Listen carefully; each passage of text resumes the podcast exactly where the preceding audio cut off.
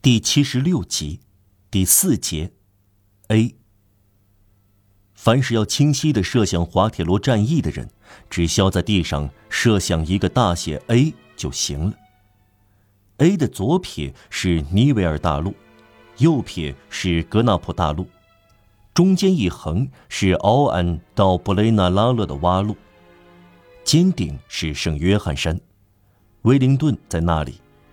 左下角是乌格蒙，雷伊和热罗莫波拿马在那里；右下角是加盟，拿破仑在那里。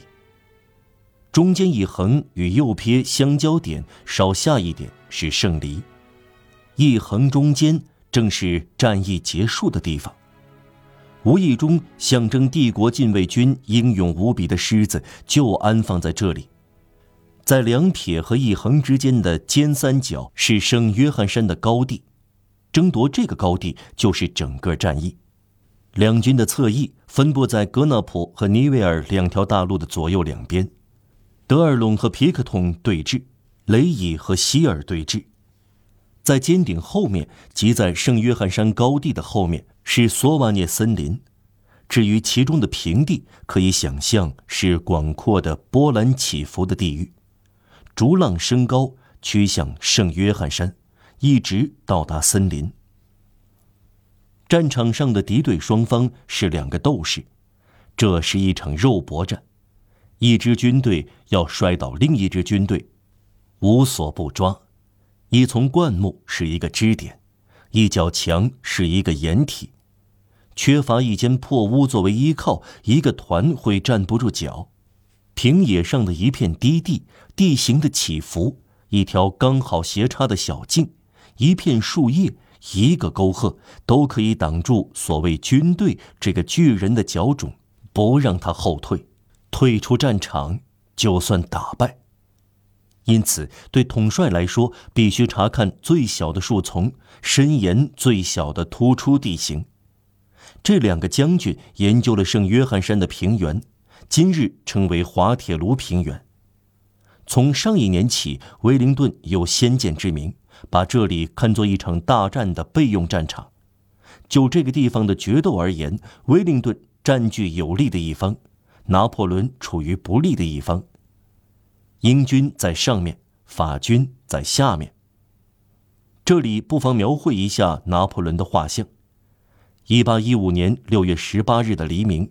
他骑在马上，手里拿着望远镜，待在罗索姆高地上，几乎是多此一举。在描写他之前，读者已经见过他了。头戴布利埃纳军校小帽，侧面平静，身穿绿色军装，白翻领盖住勋章，灰礼服盖住肩章，背心下露出红色绶带的一角，皮短裤，骑着白马。马背是紫红色丝绒，四角绣上带皇冠的 N 字和鹰徽。脚穿马靴和丝袜，银马刺，配着马伦哥长剑。这最后一个凯撒的全身像，常存在人们的想象里，受到一些人的喝彩，也受到另一些人的贬斥。这个形象已长久存在于光辉中。这是由于大部分英雄都要摆脱传说的模样，这模糊或长或短遮住了真相。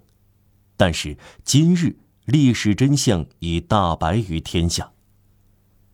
历史的光芒是无情的，它有奇特和神圣之处。不管它多么明亮，而且正因它明亮，它却往往将阴影投在发出光芒之处。他把同一个人变成两个不同的幽灵，相互攻击和惩罚。暴君的黑暗与统帅的光辉相争，由此人民在盖棺定论时标准就更加准确。巴比伦遭蹂躏，降低了亚历山大；罗马受奴役，降低了凯撒；耶路撒冷遭屠杀，降低了提图斯。暴政与暴君相连，一个人在他身后留下具有他形体的黑暗，是他的不幸。